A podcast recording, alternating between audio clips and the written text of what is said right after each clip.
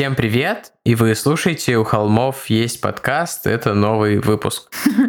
Привет! И это мы, Тима и Валя, и действительно, это новый выпуск, хоть Тима и сказал это с некоторым сомнением в голосе, это действительно он. Все в порядке, все нормально. Да, какая-то неделька выдалась не очень у всех, наверное, не знаю насчет всех, но мы записываем, пока еще не подведены итоги голосования в Штатах, и там ничего не понятно.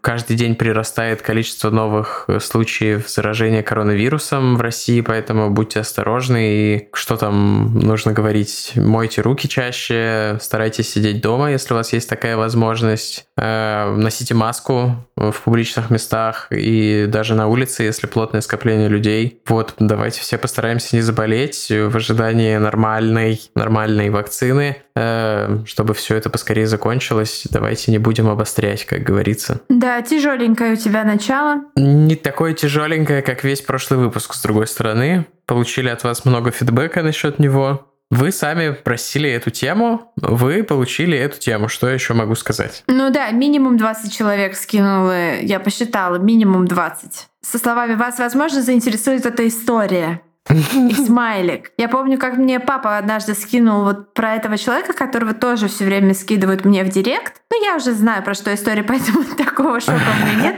Про чувака, который воровал трупы маленьких девочек с кладбища, делал из них кукол и жил с ними. Mm-hmm. Вот про него все время тоже. Я, кстати, его запланировала, по-моему, до конца года, так что ждите, ищите и обрящите.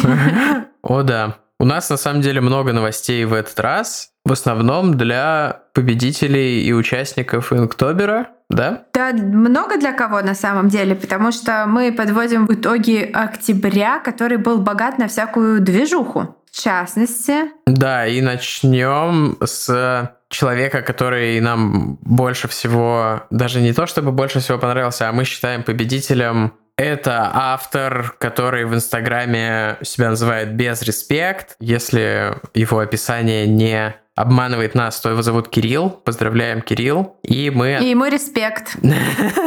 Да. И мы отправили твой сертификат Озон тебе в Инстаграме, наверное, уже к этому моменту. А может быть нет, тогда открывай директ скорее и смотри. И прикинь, если мы случайно забудем отправить, Кирилл открывает директ, там ничего нет, такой о-о. В смысле? Нет, ну к тому, что мы с тобой не самые хорошие организаторы. Ой, насчет организации, надеюсь, многие из э, тех, кто оставлял заявку на стикеры на прошлой неделе, наконец получили от нас сообщение с подтверждением. И надеюсь, что к моменту этого выпуска первый э, тираж мы уже весь разослали, и, может быть, кто-нибудь даже уже получил, кто там недалеко от Петербурга находится. Да, тагайте нас э, в ваших постах и историях с нашими стикерами на разных предметах. Только чур, все прилично, да, пожалуйста. Не, Никаких... Э... Без стикеров на пенисах, пожалуйста. Ну, а можно, например, сосочки заклеить стикерами? Как Коневским? Был же, был, же Коневским и Фикусом. Да. Был же тренд э, в Твиттере, наверное, в Инстаграме, где заклеивают соски наклейками I voted. А, Разные люди, мужчины, женщины. Я думал, ты про эту программу, которая специально для фоток Инстаграма заменяла фотографии женских сосков на мужские, потому что по правилам Инстаграма внутренним женские нельзя публиковать, а мужские можно. Мне кажется, Эдгин э, тему сосков раскрыл полностью своим творчеством. Да уж. Так, возвращаясь к нашему списку победителей. Да, это один победитель без респект, но еще будет два победителя других, а может быть даже три, я подумаю еще над этим, который будет объявлен у нас в Инстаграме. И также в Инстаграме у нас вы сможете посмотреть работы, которые нас впечатлили. Мы их сделаем отдельными постами в ленте. Да, и Безреспект получает главный приз, сертификат в Озон, и стикеры мы ему тоже отправим. А для остальных мы отправим стикеры в качестве комплимента от нашего подкаста. Шеф-повара. Комплименты да. от Джеффри.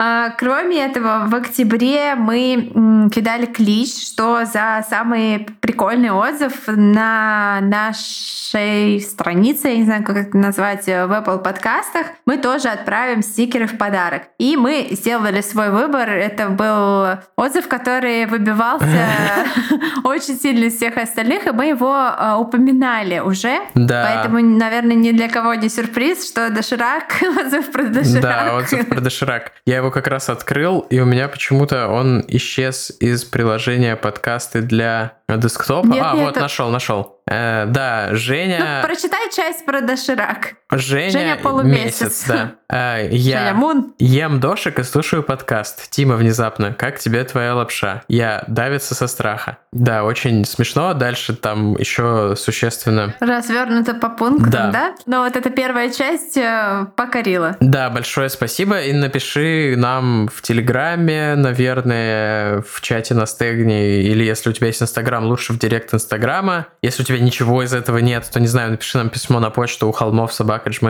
чтобы мы отправили тебе твои стикеры в качестве приза. Да, ну и в ноябре та же самая тема у нас продолжается. Пишите нам отзывы, и мы выберем самый э, из них э, такой забавный и прикольный. Самый, да, Но, тем не менее, творческий. Все отзывы, они бесконечно греют мою душу, потому что, ну, это безумно приятно, когда, мне кажется, я даже почти избавилась от своего комплекса по поводу э, своего специфического голоса. Я почти полюбила свой голос, даже стала слушать наши выпуски иногда. На свой хрюкающий смех я еще Когда в основном пишут, что там неточность или фактическая ошибка, и ты такая, так, блин, сейчас я послушаю и поясню этому человеку, что он не прав, а я не ошиблась. Мне- Я это так представляю. Но тем не менее, все равно э, очень веселят и смешат отзывы, где написано типа омерзительно. Да, да, это прикольно. Кринж. Нужно было, Потому что- наверное, отправить кому-нибудь из них стикеры, написать им, типа, чувак, Ну, ты знаешь, я, я думаю, что эти чуваки, они, если им так было мерзко, то они, наверное, не вернутся к нам. наверное, да, и не услышат, и не напишут нам в директ. Вот у меня есть идея, сделайте кто-нибудь Коневского из Аски символов в этом, в отзывах в Apple. Вот это будет респект. О, да, кстати. Ну, в общем, ребята, да, мы, мы все отзывы в Apple читаем, поэтому хотите бесплатные стикеры, дерзайте. Вот так я скажу. И всем спасибо огромное. Также хочу сказать, что у этого выпуска обложку делала наша слушательница, наша Холми Юлия Сиротина. Когда-то давненько я кидала клич на тему того, что дорогие э, дизайнеры и художники, иллюстраторы, не хотите ли вы сделать нам какой-то арт? И вот Юлия была одна из тех, кто откликнулся, и у нас э, в этом месяце будет очень много обложек, и в следующем тоже, которые делали именно наши любимые Холмис. Поэтому, если вы еще не принимали участие в этом движе, то пишите в директ, и э, в Инстаграме, потому что я, ребят, читаю Инстаграм. А то звучало как какой-то выпендрёж, но прос- простите. Просто Валь То есть такая, вы напишите ВКонтакте, фу, фу, Ну, ВКонтакте, у меня недавно, фу. недавно у меня э, страницу, на которую я пять лет не заходила ВКонтакте, кто-то взломал и просил у всех 500 рублей или что-то типа такого, поэтому я ВКонтакте не люблю. Ну, я страницу, естественно, ну, заморозила. Но я думаю, что Тима передаст мне, если... Нет, ты просто собрала по 500 рублей со всех, кто повелся. И такая, ой, меня взломали, простите, пожалуйста. Э, Да, так и было. Нет, если у вас нет Инстаграма, но вы хотите поучаствовать, то пишите, конечно, в личку ВКонтакте, и мы найдем способ связаться через почту или еще как-нибудь. Да, конечно. Главное это ваше желание творчески поучаствовать в нашем подкасте. Ну и сегодняшним выпуском тоже был такой, э, скажем так, у нас синергия с Холмис, не только в обложке заключающаяся, но и в самом содержании выпуска. Наши замечательные Холмис с именами и никами, кого-то я не нашла имени, поэтому использую только ник, Абраэль 73, Стиу Ш, Саша Дроздова и Александра Андриенко. Спасибо вам большое за вашу помощь с этим выпуском. А, Если я кого-то забыла, но мне кажется, нет. Но если я забыла, простите, пожалуйста, вы можете мне написать какую-нибудь бяку, послать какашку под э, этим выпуском, эмоджи с какашкой. Я буду вам должна большое-большое извинение. Вот так. Это все наши, так скажем, хозяйственные вопросы, которые мы обсудили. Что, Тима, что-нибудь смотрел ты, что-нибудь из ряда вон выходящее на этой неделе? Слушал, читал? Я начал читать книжку Роберта Сапольского про бихевиористику, но пока прочитал недостаточно много, чтобы какие-то отзывы делать о ней. Но эта тема, безусловно, интересная. Ты не как я, ты не за первые 30 наносекунд прослушивания, прочтения или просмотра чего-то составляешь свое мнение об этом, которое не поменяется никогда. Ну, я прочитал введение и респект. Ну, Сапольский вообще клевый чел, я, я уже как-то его советовал, по-моему. А, еще я на курсерисе зависаю, сейчас э, начну проходить э, специализацию, меня давно уговаривают мои бывшие уже коллеги. Э, в смысле, а, я все еще там же работаю, они ушли. Вот. Надеюсь, на этой неделе у меня дойдут руки до курсеры. Вот. Извините, я ботан, видимо, я не знаю. А, а я посмотрела фильм «Барат 2» и почерпнула из него прекрасное слово «путка». Это, насколько я знаю, как это сказать. Но я надеюсь, что Кирилл запикает каким-нибудь не очень громким звуком животного. Это пизда на болгарском. И до того, как я это погуглила, мне очень веселило это слово, и я так назвала свою собаку Планочку. Окей. Um... Ну, я думала, что это какая-нибудь типа как Путана. Она такая у меня флиртующая собака. Она перед всеми такие ха-ха-ха. И я такая, что ты путка? Вот так. Очень советую Борат 2. Получите искреннее удовольствие. Mm. Если, конечно, вы не христианин, республиканец. И далее по списку. Um, или любого другого вида консерватор, да. Мне кажется, мы что-то забываем. Мне кажется, мы кого-то забыли упомянуть. Нет? Наверное, нет. Наверное, это все. Большое спасибо нашим подписчикам на Бусти. Вам бесконечный респект всегда. Ну, вы сами знаете. И вроде бы для вас что-то особенное будет очень скоро. Прям невообразимо скоро. Но все, кому надо, знают, о чем я говорю. Если мы ничего не объявляли, сорян. Мне кажется, это новая рубрика «У холмов есть У холмов есть оправдание.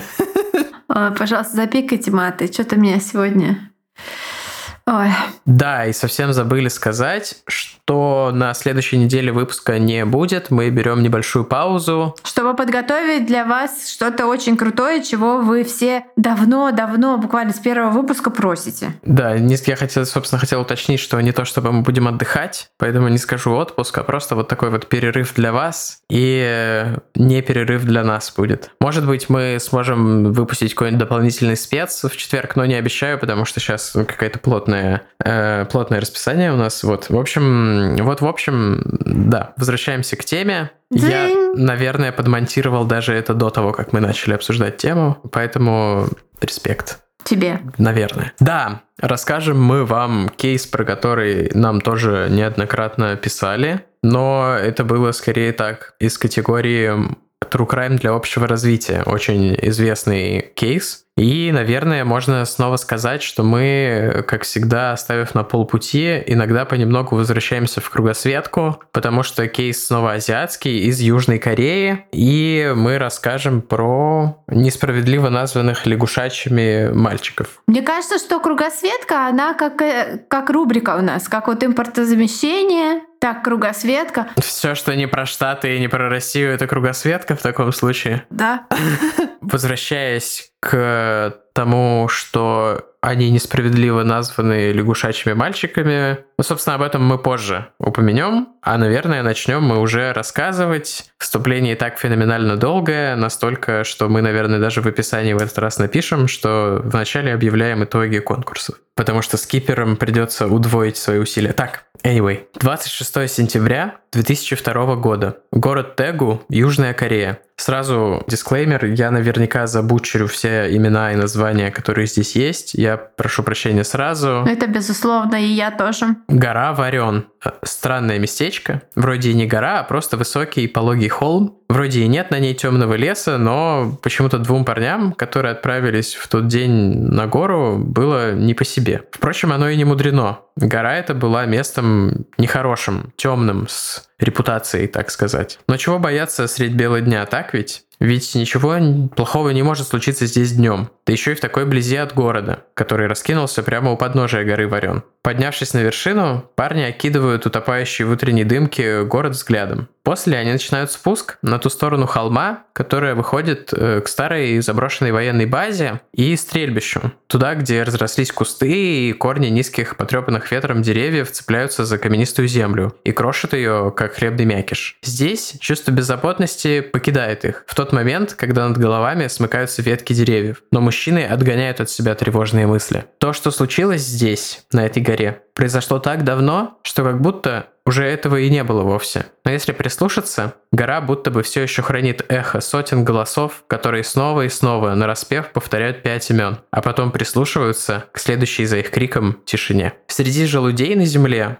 Тут и там попадаются ржавые гильзы. Это наследие той самой военной базы и стрельбища. если поднести их близко к носу, из некоторых как будто бы до сих пор пахнет порохом. Но это все не по-настоящему. Это невозможно. Это все воображение пугает их, повторяют про себя собиратели желудей и продолжают свой спуск. Они замечают что-то, и сначала не придают этому никакого значения. Подумаешь, гора старых, побуревших от плесени и грязи тряпок, которая торчит из отверстия между двумя кусками треснувшей скалы. Когда они приближаются к ней, между складок вроде бы синей ткани виднеется что-то похожее на мяч. Один из мужчин тянется к нему рукой и тут же отдергивает пальцы, стоит ему только прикоснуться к поверхности. Он поворачивается к своему спутнику с белым от ужаса лицом. «Это череп», — произносит он. «Мне кажется, это череп маленького мальчика». Из рук его спутника выпадает жестяная банка с желудями, и они рассыпаются по камням, совсем как гильзы, когда те отскакивают после выстрела. И действительно, это оказывается череп маленького мальчика. Но это будет не просто один череп, их будет пять и вместе с черепами будут кости. Жертвы звали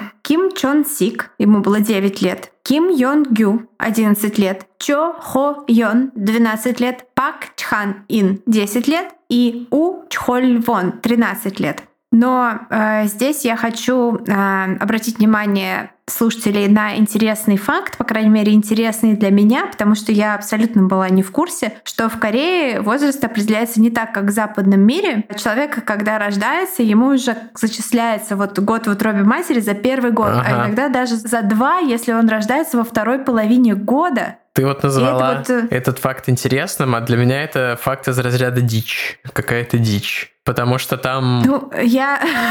возраст меняется в Новый год у всех, а не в день рождения. Поэтому может быть да. два. Э, что, типа, если ты 31 декабря родился, то тебе год, потому что 9 месяцев округляются до года, и 1 января тебе уже два, потому что вот этот первый Новый год твой. Чё? Это какая-то лайфхак для педофилов какой-то, мне кажется. Это YouTube-канал, который запрещен на территории Российской Федерации.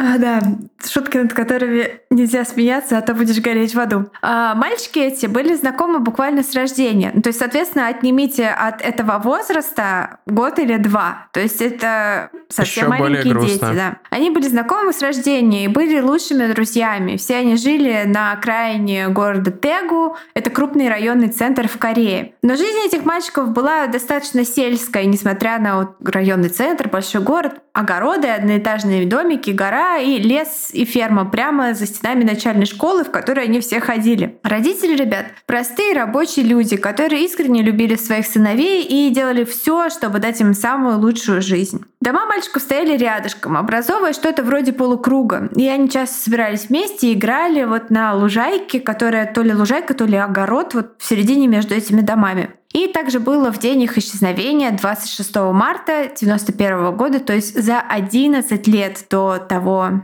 э, скажем так, тизера, который рассказал нам Тима. Это должен был быть хороший день, 26 марта. Редкий выходной в тяжелом графике родителей и дополнительный день, который можно провести с друзьями для детей. Дело в том, что в тот день проходили первые более чем за 10 лет демократические выборы в местное самоуправление. Вот как у нас с выборами совпало, однако. Угу. Да, весь мир такой, какие выборы, это уже не, новости вчера прошлой недели. Уже ну, давно кстати, короновали Трампа.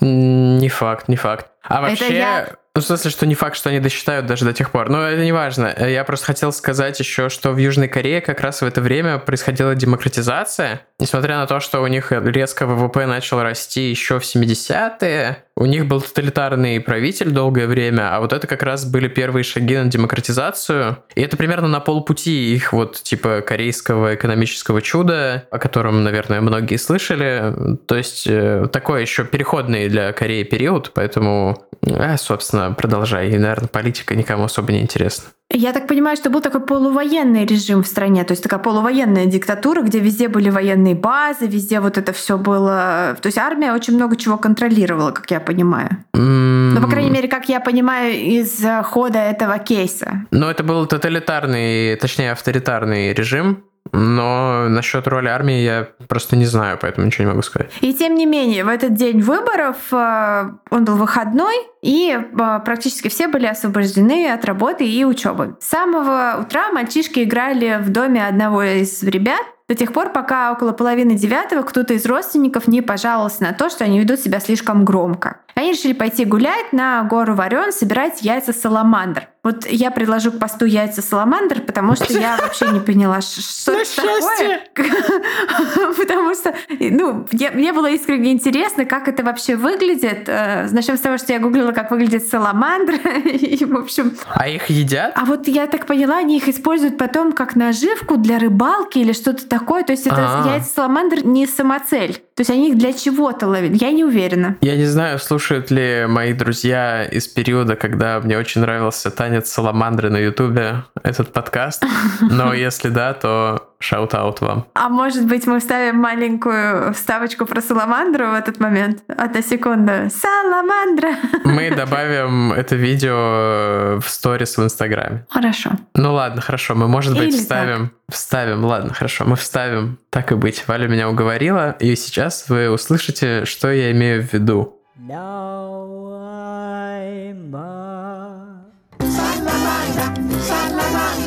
Salamanda, la la la la, salamanda, salamanda, salamanda, la la la la,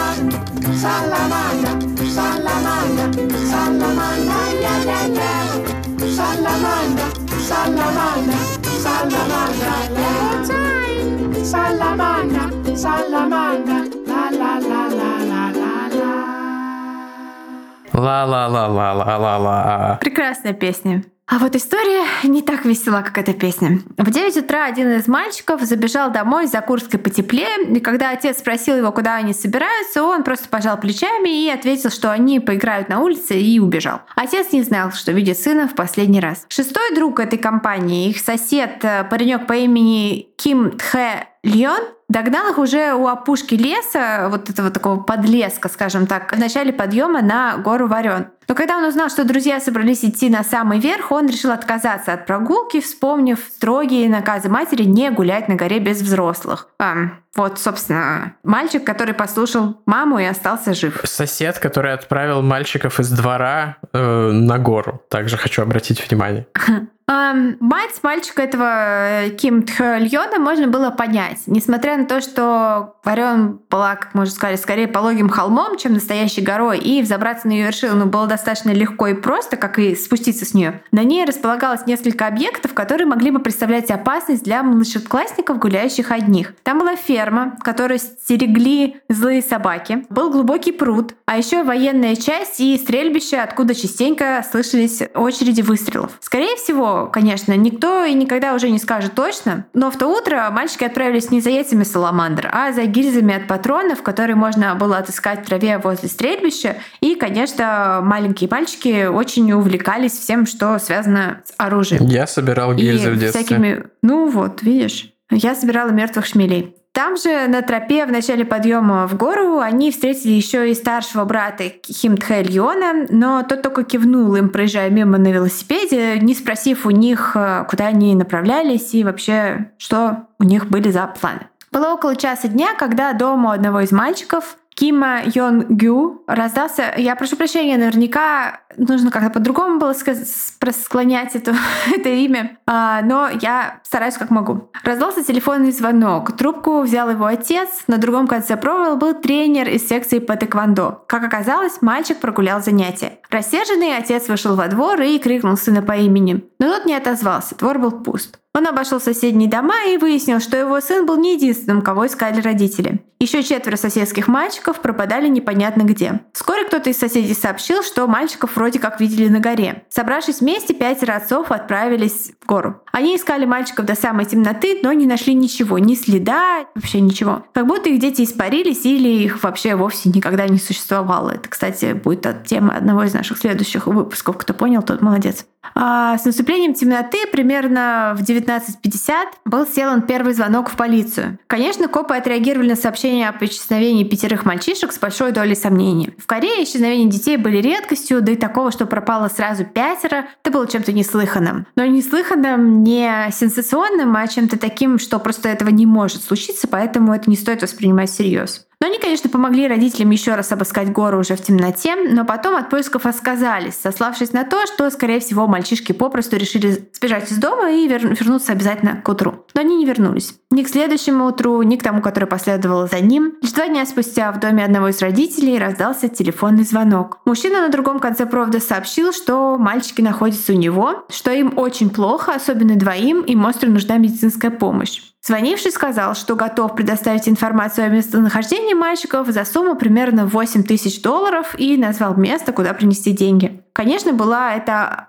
эта сумма была просто огромной и неподъемной для семьи, но тут их как раз выручила полиция и местные власти. И в назначенное время родители были на безлюдной улочке возле местной железнодорожной станции. Из укрытия за ними наблюдали копы. Но прошел час, два, три, никто так и не появился в условленном месте. Дело в том, что в первые несколько дней дело о пропавших мальчиках было исключительно локальной новостью, а за пределами пригорода, где жили эти семьи, никто о нем по большому счету не слышал. Все были поглощены выборами, их результатами. Как мы уже говорили, это были впервые за там, 10 или даже больше лет э, демократические выборы в, в их регионе. Но постепенно новость начала просачиваться даже в национальную прессу. Первый заголовок о мальчиках гласил Пятеро школьников пропали, когда пошли собирать лягушачьи яйца. И это, безусловно, была ошибка журналиста, потому что что такое лягушачьи яйца? Это вообще икра называется, если что. И при этом прозвище «Лягушачьи мальчики» закрепилось и является вот обозначающим этот кейс названием по сей день все статьи называются Frog Boys. А на корейском это звучит примерно как Кагури Сонен. Я не уверен насчет расстановки ударений и всего такого. После этого родителей пропавших мальчиков приглашают принять участие в передаче в прямом эфире по национальному телевидению и рассказать о своем горе и попросить помощи у общественности, ведь если дети пропали, то кто-нибудь что-нибудь точно должен знать. Но эфир не принес никаких свидетельских э, показаний, только жестокий пранк-звонок, когда какой-то ребенок позвонил и представился одним из пропавших мальчиков, собственно, позвонил родителям родителям этого мальчика, начал сопеть и плакать и звать э, к телефону маму. Звонок слетел до того, как она смогла ответить, и вроде бы у них были какие-то даже отслеживающие устройства на телефонах, но это, в общем, в любом случае времени не хватило. Но э, определитель поймал его номер, и когда ему перезвонили, то под давлением ребенок сознался, что это просто бессовестный розыгрыш, и ему сказали никогда так больше не делать. Однако телеэфир привлек к пропаже детей пристальное внимание общественности, по первому времени так особенно. И даже тогдашний президент обратился к полиции с просьбой уделить особое внимание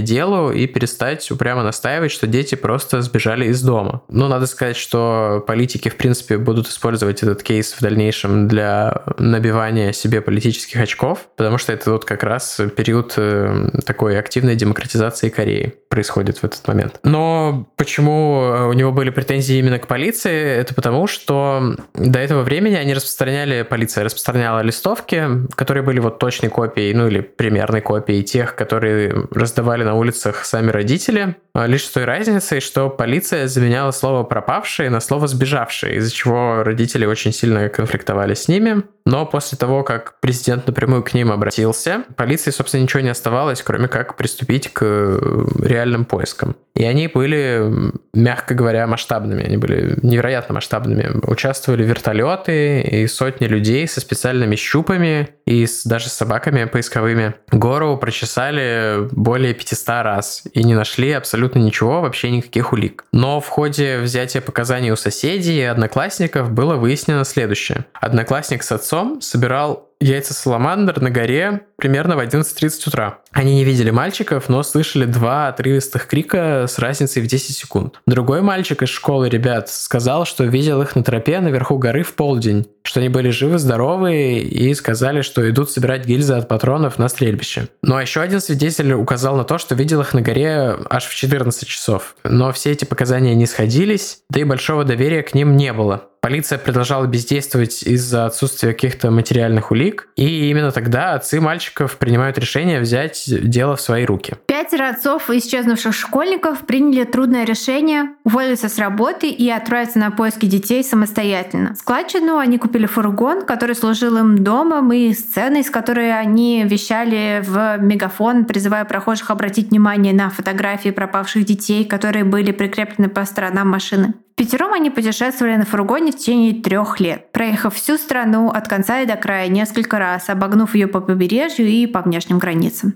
Это было тяжелое время для них. Молодые и здоровые мужчины не выдерживали груза неизвестности и горя. Несколько из них обратилось за успокоением к алкоголю и транквилизаторов, подорвав свое здоровье и, конечно же, психику. Дело не облегчил и тот факт, что на пресс-конференциях и интервью, которые они давали в разных городах, они стали замечать повторяющиеся лица. Эти лица принадлежали мужчинам в одинаковых серых костюмах. Вскоре оказалось, что эти люди — агенты государственной безопасности, которых представили к отцам якобы для того, чтобы охранять их и помогать им. На деле же эти люди явно неотрывно следили за родителями, так будто бы их целью было не допустить э, что-то, что, по их мнению, должно было случиться, что какие-то таинственные люди в правительстве думали, что вот эти отцы то ли докопаются до чего-то в ходе своих поисков, то ли что они сами были подозреваемыми, эти отцы. Непонятно. Кто знает, каково была их задача, потому что это еще одна из э, вещей в этой непонятной истории, правду о которой мы никогда не узнаем. Известно только, что точно такие же люди в серых пиджаках обыскивали дома мальчиков, когда родители, отцы были в отсутствии. Помимо поездок по городам и распространения листовок и общения с прессой, история исчезнувших мальчиков стала сюжетом э, драматического фильма 92 года под названием «Вернитесь, лягушачьи мальчики». Тима, по-моему, ты его посмотрел, да? Или начинал, по крайней мере? Нет, я посмотрел фильм 2011 года, который называется «Дети», а на русский переведен как «Орудие смерти». Ой, русские переводчики, в чем ваша проблема? Однако фильм оказался полным коммерческим провалом, потому что в то время в Корее а, как это не забавно покажется сейчас, драма была непопулярна. То есть человеческие эмоции и переживания не были популярной темой для кинематографа. А почему сейчас это кажется забавным? Потому что типа драма-дорама? Ну, потому что Корея основной поставщик драматических историй, мне кажется, сейчас. Я не понимаю прикол. Я просто знаю, что абсолютное большинство моих э, знакомых смотрит э, корейские сериалы, где... Ну, дорамы. Да, ничего кроме... А, я только сейчас осознал, что дорама — это драма. Типа, сорян. Да. Я тупой. Я честно давала тебе дойти до этого самому. Мне так учили, что если человек понял сам, он никогда не забудет. А если ему подсказали, он забудет через секунду. Теперь ты знаешь это. Так вот, фильм оказался провалом и не принес родителям мальчиков обещанных денег для улучшения их финансового положения. То есть они отдали свою историю и не получили ничего. А финансовое положение у них сильно пошатнулось из-за отсутствия работы и расходов, связанных с путешествием, конечно же. Следом за фильмом последовала поп-песня. Я думаю, что здесь мы вставим небольшой ее фрагмент. Она очень поэтичная, и там а, описывается, собственно, история исчезновения, и вокалистка призывает мальчиков вернуться. Угу. Ах, вокалистка.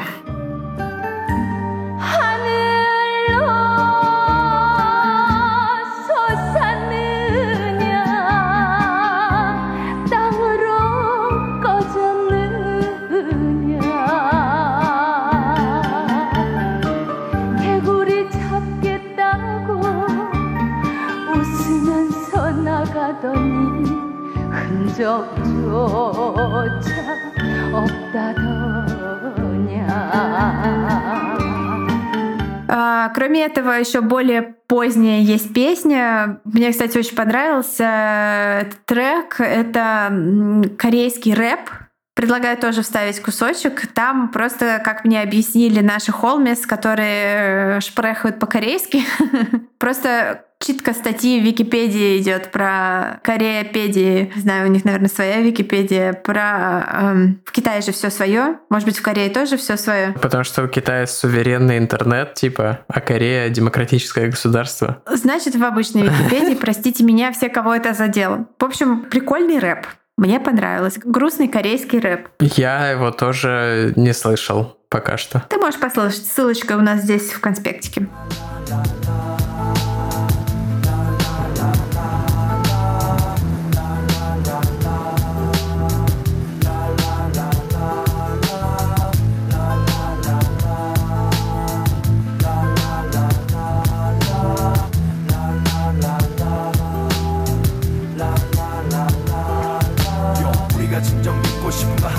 묻질 않아. 그리고 아이를 잃은 부모의 바람은 정부에 관심 많아 그러나 삶은 언제나 모를 꼬집어 뭐 꾸미길 바라지만 의문을 가슴에 묻고 아파가 시간은 고통이야. 우리가 진정 믿고 싶은 거 하늘에 진실 않아. 그리고 아이를 잃은 부모의 바람은 정부에 관심 많아 그러나 삶은 언제나 모를 꼬집어 뭐 꾸미길 바라지만 의문을 가슴에 묻고 아파가 시간은 고통이야. 시간은 보통이야.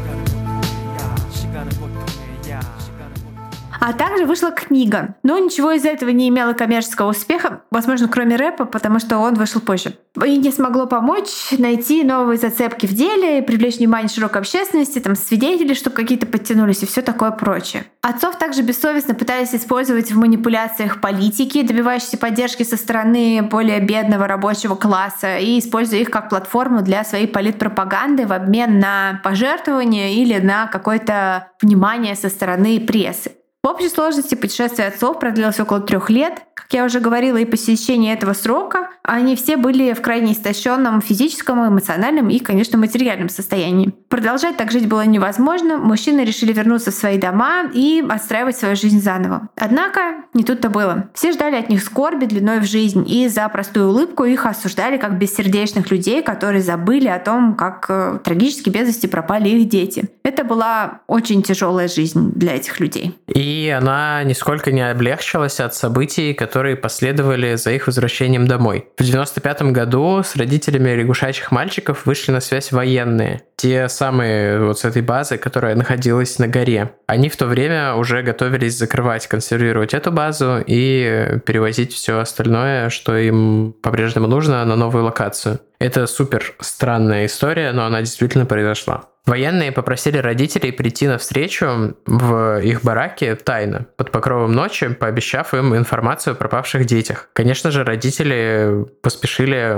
потому что им было важно узнать все, что угодно о детях, тем более военные, скорее всего, вызывают там доверие и все такое. Их посадили в большой пустой комнате, куда пришло несколько высоких военных чинов. Они сели за стол, и военные объяснили, что сейчас одному из родителей будут даны временные сверхспособности, которые позволят ему или ей найти и почувствовать, где же находятся дети. Они провели какую-то процедуру, не везде есть описание, но в каком-то из фильмов, по-моему, кто-то сказал, что пришел какой-то более, какой-то рядовой чел и покрутил руками над всеми там, или что-то такое, в общем, что-то супер странное. Точного описания того, что произошло вот в этот момент, нет. И после этого мать одного из мальчиков вдруг сдавила голову руками и начала быстро говорить что-то нечленораздельное, а потом вскочила и пошла к дверям. Все присутствующие последовали за ней прямо вот в этот ночной э, дождь по грязи и слякоти. И пока она не остановилась как вкопанная, шли за ней, и на этом месте она сказала ясно и отчетливо, дети здесь. Солдаты обыскали то место, но абсолютно ничего не нашли, и это не было тем местом, где в итоге найдут останки. Вот так вот решили военные почему-то сделать. Я вот не знаю, они действительно верили, что чувак может давать сверхспособности, либо это был какой-то прикол жесточайший. Может, они на понт хотели взять их, чтобы виновный человек показал, где хранятся кости, типа, может, и подозревали родителей. Может быть так, но, в общем, короче, какая-то супер-супер крайне странная ситуация. И уже в 96-м году в пригород, вот в этот, где жили лягушачьи мальчики и их родители продолжали жить, объявился мужчина в черном с чемоданчиком в руках. Он постучался в двери родителей одного из этих э, ребят и заявил, что он криминалист-психолог, учился в США, и он проанализировал все-все-все видеозаписи, все материалы дела, все газетные вырезки и все такое. И он точно знает, где захоронены трупы школьников. И каким же было удивление и негодование отцов, когда он указал на отца Ким Чон Сика и сказал, что дети похоронены под его домом.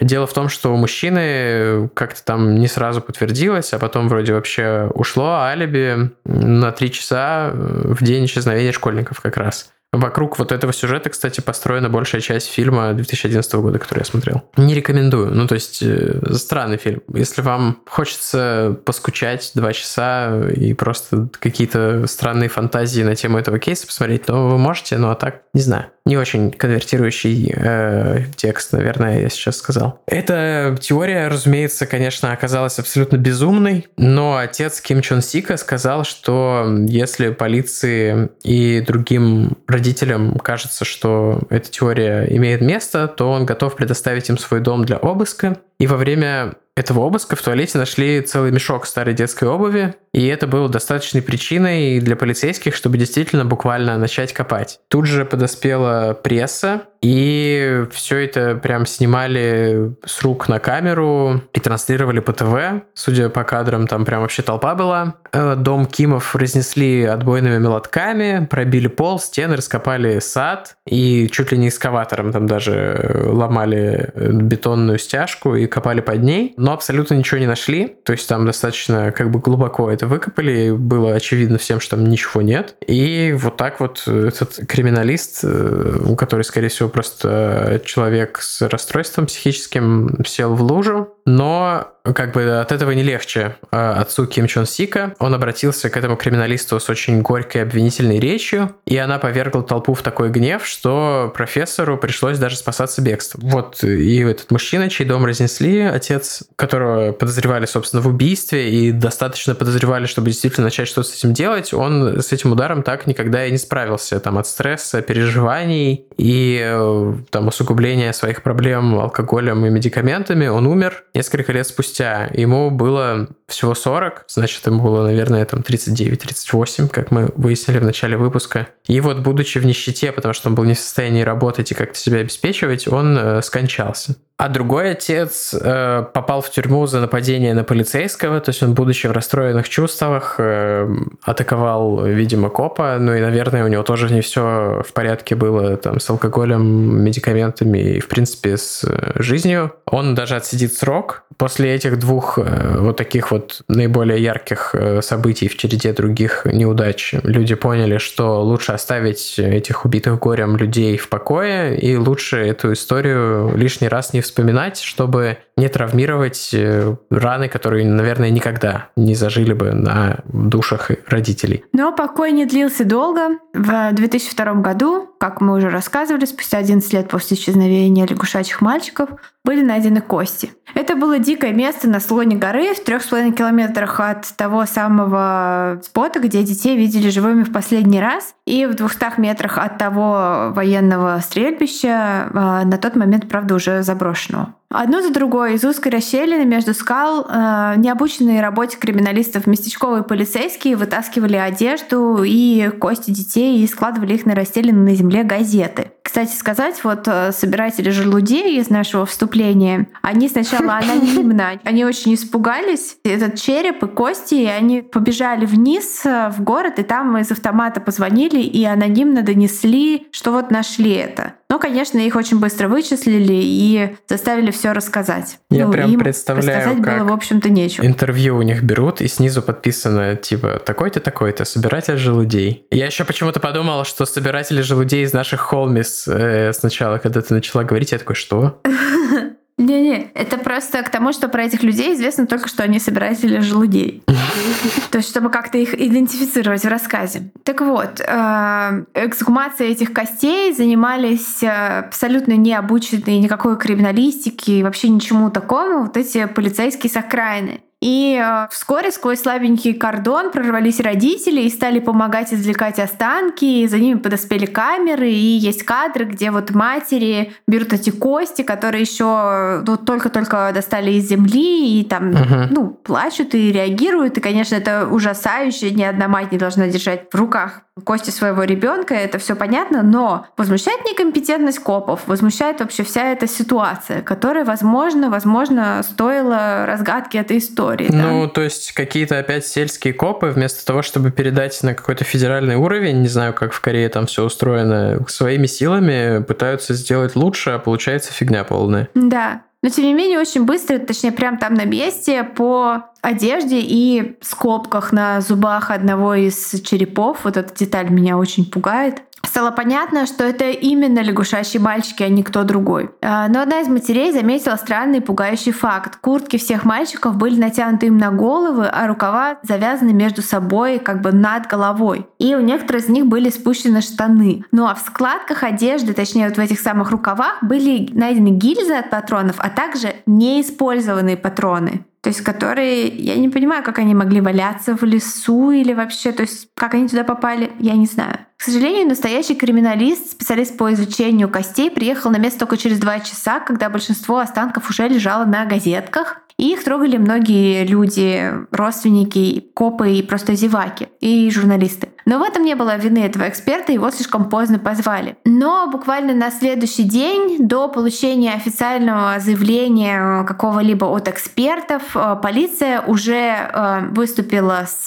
пресс-релизом, что мальчики умерли от переохлаждения после того, как заблудились на горе. Но родители и общественность подняли это заявление на смех. В ту ночь температура на горе не падала ниже 3 градусов тепла. А с того места, где нашли кости, были прекрасно видны огни города внизу, до которого ребята могли бы дойти ну за час, за полтора. Какая-то телепередача, вот это забавнейший факт, даже провела эксперимент, оставив детей такого возраста, как мы знаем, такого или примерно год или два старше, младше, это Корея, а, оставив их на горе, вот на том же самом месте, в темноте, и они засекали время, и смогут ли они выйти с горы самостоятельно, и за сколько они смогут это сделать. Стопроцентных детей, даже тех, кто а, не был знаком с этой местностью, нашли путь вниз. Мне кажется, ты оговорилась, сказал стопроцентных детей. Это как на соке пишут сок сто процентов, также сто процентов ребенок на футболочке. Да-да-да. В смысле, что все дети. Да. Это, конечно, звучит как королевская битва, этот японский хоррор, который породил голодные игры, хоть и она отрицает.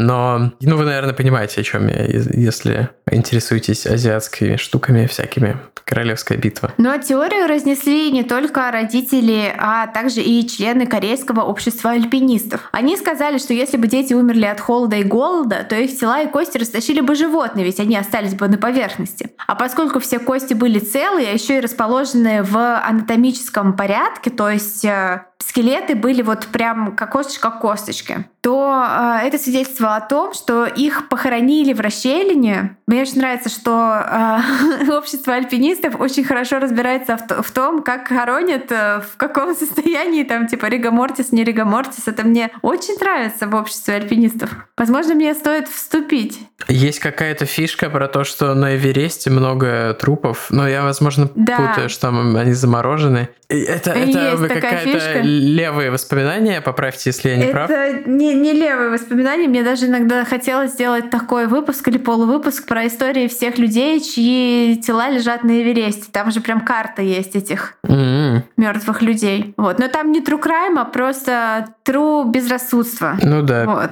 Оптимизм. Да. И, э, в общем, э, тела скелеты этих детей лежали так, что было понятно, что их положили в эту расщелину, и, возможно, скорее всего, даже не когда у них был ригомортис, то есть, значит, либо сразу после смерти, либо после того, как ригомортис прошел. А, а потом, 11 лет спустя, слой камней и земли, который лежал поверх останков, был смыт дождями, и эти кости просто вышли на поверхность. То, что только так это могло быть, сказали альпинисты. И полиция была вынуждена признать, что причина смерти детей все-таки насильственная. Но какая именно, они не знают до сих пор. И снова на помощь приходит пресса. Как какое-то криминальное шоу согласилось оплатить экспертное заключение от женщины-антрополога, спеца по костям из э, Вашингтона. И я думаю, что это была это Боунс, которая сериал «Кости». Эмили де Шанель.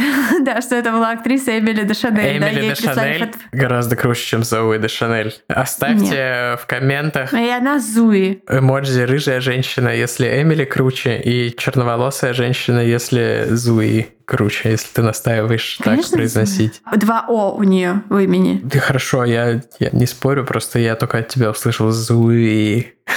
Конечно, Зуи. А, это же даже Фиджеральда есть, Фрэнки и Зуи такой. Так вот, эта дама а, нашла на черепах троих из пяти школьников следы от ударов тяжелым предметом. Причем такие особенные следы, где, то есть как будто удар чем-то с плоским концом, но в то же время и по, по отверстие, микроотверстие в черепе, как будто потом били чем-то с острым концом. То есть такие странные достаточно ранения. И по ее заключению они были нанесены при жизни. После долгих исследований, а это я видела в документальном фильме mm-hmm. на Ютубе, это они били разными предметами по деревяшке. Да, это было очень смешно. После долгих исследований показывают трех мужиков, которые просто разными железками бьют по дереву. Эксперты пришли к заключению, что это было, был сварочный молоток. То есть это такой молоток. Я думаю, может быть, приложим фотографию, да, чтобы было понятно. Потому что для, я для себя открыла новый вид молотка. Он, с одной стороны, похож на супер большую плоскую отвертку, я бы сказал. А с другой, как такой супер большой гвоздь или стамеска, такой типа конусообразный. Короче, странный инструмент. Я посмотрел видео, а, это, наверное, в той же документалке было, как им пользоваться, но зачем? Я, я не очень понял. Типа им при, при... Ну, у вас есть шов сварочный, им типа прижимают, прибивают, чтобы он был покрасивее или поплотнее. Я не знаю, это не входит в зону моей экспертизы. А также на одежде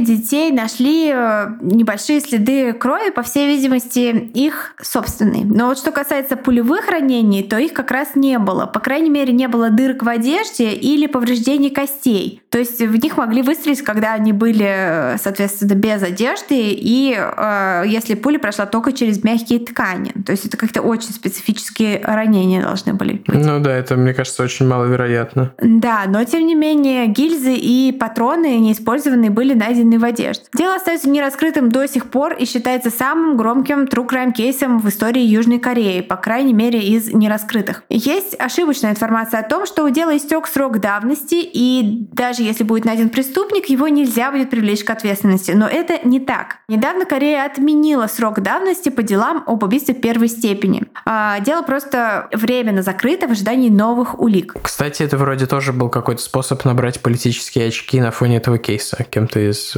политиков. Но я могу ошибаться. Не удивлюсь. Ох, за почти три десятилетия после этого преступления оно обросло множеством теорий. Как вы можете догадаться, мне кажется, 2020 объявят годом теории заговора или что-нибудь такое. Ну, конечно, годом коронавируса, но вы поняли. Мы смогли найти несколько, вот они, собственно, все. Мафия нищих — это первая теория. Мальчиков похитили и увезли в большой город, чтобы заставлять заниматься попрошайничеством, но, конечно, эта версия отпала после того, как нашли их останки. Следующая версия НЛО, что их похитили пришельцы. Тот дед из Техаса, наверное, который оказался фейком. Тут я в процессе подготовки к этому кейсу узнал, что Лепрозорий — это не просто сайт в интернете, а в Рунете, а что это другое название проказы или прозорий, это типа больница для зараженных проказой. И считалось, что если съесть детскую печень, то можно от этой проказы вылечиться. Бытовала городская легенда, что в 80-х и 90-х больные проказы прятались в ячменных полях и в кустах, а и вот из этих укрытий ловили детей, чтобы съесть их печень. Видимо, тех самых детей, которые любят почилить в ячменном поле. В связи с этим полиция проверяла, не сбегал ли из Лепрозория кто-то из больных и не бегал ли по горам, потому что Лепрозорий недалеко от места событий действительно был. Вот это место, то есть там пруд, ферма со злыми собаками, военная база, стрельбище, лепрозорий. Звучит как просто карта с ресурсами для какой-то игры постапокалиптической. Да, монополия постапокалиптическая. А мне очень нравится теория про северокорейское похищение. Конечно же, понятно, что никакого похищения не было, возможно. Но а, теория, тем не менее, В принципе, понятно, что, конечно, не было возможно. Такая мысль появилась из-за двух э, дел, которые произошли э, э, через несколько лет после исчезновения лягушачьих мальчиков. Первое дело — это Канынский инцидент. Это взято из русской Википедии. Канынский инцидент произошел в сентябре 96 года. Это высадка северокорейской диверсионно-разведывательной группы из подводной лодки типа Сан-О. Лучше бы ты это рассказывал, Тима. На территории Южной Кореи и последующие мероприятия по поиску этих самых диверсантов. В результате происшествия большинство диверсантов были застрелены. Но высадка эта стала одной из таких явных попыток шпионажа со стороны э, КНДР. То есть э, до этого это была паранойя, ну, то есть всегда можно было сказать, это паранойя, но вот эта самая история, этот инцидент доказал, что это не паранойя. Ну и в январе 97 года неизвестный мужчина проник в некий военный объект, как я так понимаю, сторожевой пост в провинции Кёнги и застрелил военнослужащего. Вплоть до 2020 года этот кейс был не раскрыт. Также называют его инцидентом с младшим лейтенантом Пэк или что-то подобное. И если развивать эту логику, то вполне возможно, что какой-то северокорейский шпион находился на горе, мальчики его увидели, как-то спалили, и он с ними со всеми э, разобрался вот таким образом с помощью э, сварочного молотка. Ну и эта версия, она хорошо объясняет, что э, этот э, шпион, он был специально обучен, поэтому он мог совладать с пятью мальчиками одновременно и там связать их с помощью подручных материалов,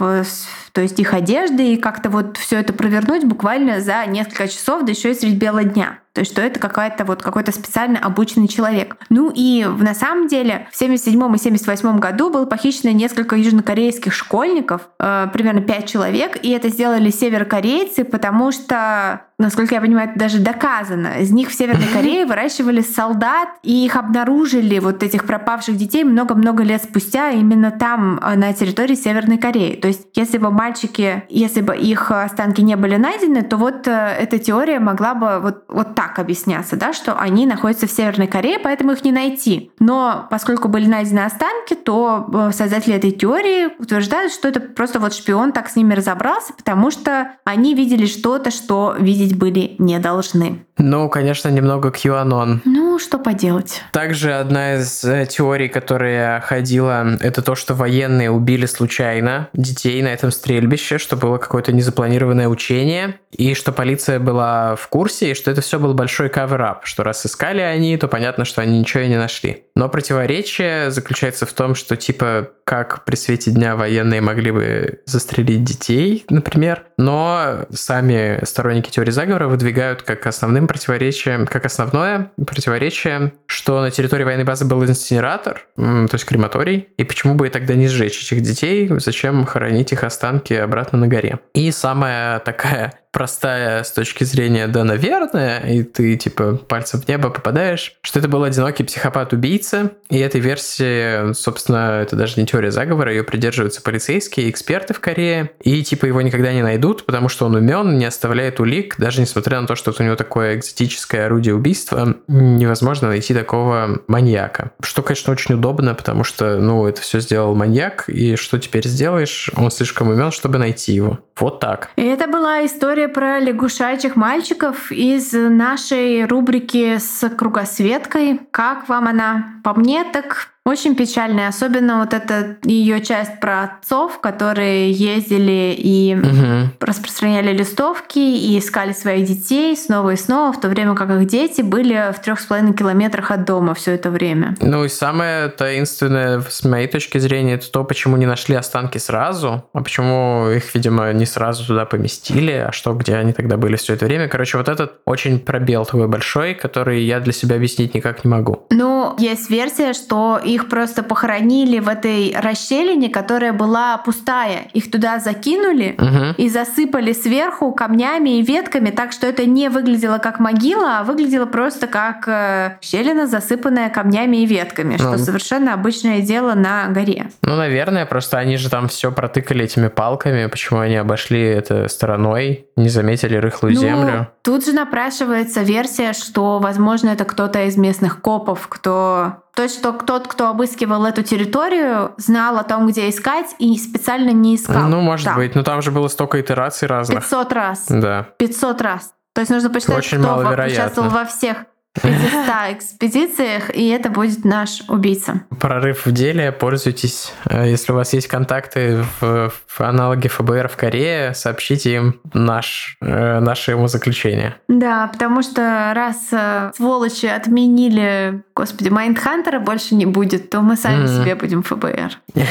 Как в рисунках, кстати, наших э, замечательных холмис, которые делают из нас агентов ФБР, в том числе такой арт был у Без Респекта, которому э, напоминаем зайти в директ и получить свои подарки. И еще офигенный есть, э, извини, что перебила наш портрет, э, работа девушки, которая в инстаграмах не выкладывала, а прислала мне в директ просто. И там просто потрясающие арты с Дамером и Банди, они такие гомоэротичные, просто потрясающие. Там все одеты, все одеты, если что. Там Рамирес еще клевый. И там же есть эм, наш с тобой портрет, где я несу горшок с фикусом, и у меня водолазка и уродливый кардиган. и в крови он при этом. Кардиган это имеется в виду не собака, потому что мой кардиган, э, Марвин кардиган, прекрасен и совсем не уродлив. А я в роли репортера или, я не понял, агента ФБР тоже, но у меня микрофон Ты, на по-моему, ТВ. агент- ты в роли Коневского, я так понимаю. Ну, в общем, прекрасный портрет и, конечно, несравненный наш портрет в роли Чипа и Дейла. Это просто Да, космос. И мы заходите. решили, что Кирилл наша гаечка. Эм, Привет, Кирилл. Заходите к нам в Инстаграм. Джендер своп. И я, меня не предупреждали об этой шутке заранее, это все Валя.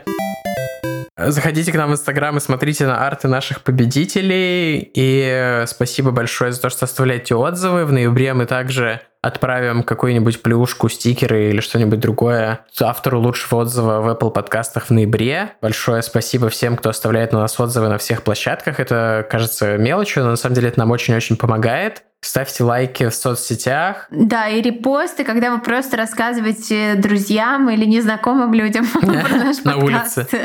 да, это все безумно ценно для нас. Спасибо большое. Большое-большое спасибо. Также отдельный респект нашим донейтерам на Бусти. Вы э, самые трушные homies, вы супер классные, спасибо. И до новых Мы встреч. самые богатые homies. Ну а что? Пока. Пока!